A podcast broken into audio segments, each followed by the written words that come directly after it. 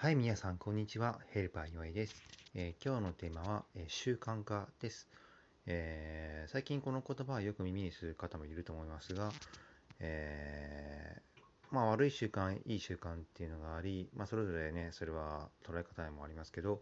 私はね、あのスマートフォンをね、よくいじってね、あのネットサーフィンしたり、SNS をね、え何回もチェックしたりしてね、まあ、時間をね、使ってしまったっていうのがあるんですけどね、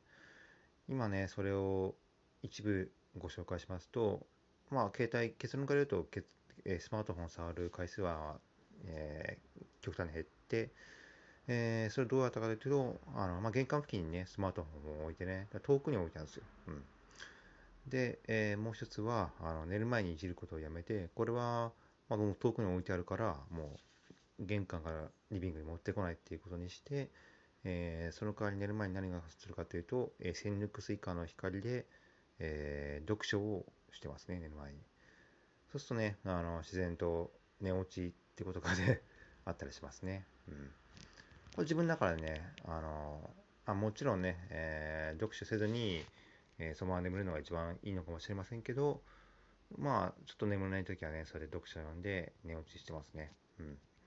結構これはね、えー自分の中ではいいと思ってます。はい、ではまた明日失礼します。